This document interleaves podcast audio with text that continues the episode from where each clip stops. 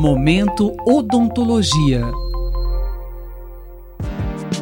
Com certeza você já teve na boca aquela feridinha arredondada, branco-amarelada no centro e com uma mancha avermelhada ao redor, a chamada afta.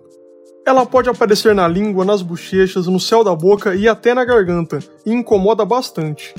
No programa Momento Odontologia de hoje, a pós-doutoranda em odontopediatria da Faculdade de Odontologia da USP em Ribeirão Preto, Maia Fernanda Manfrim Arnes, conta sobre as causas das aftas, também conhecidas como úlceras afitosas recorrentes. O que é a afta ou úlceras afitosas recorrentes? É definida como uma úlcera que varia de tamanho, quantidade e pode aparecer em qualquer região da boca.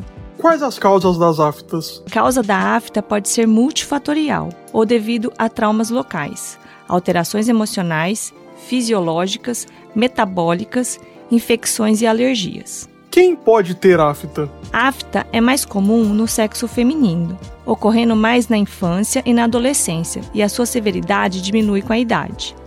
A afta aparece geralmente em pessoas com doenças sistêmicas, doenças crônicas e em pessoas com baixa imunidade. Quanto tempo demora para a afta desaparecer? As aftas geralmente desaparecem num período entre 7 a 14 dias. Qual o tratamento para as aftas? O enxaguatório clorexidina 0,12% é o tratamento de escolha para higienização bucal e alívio dos sintomas.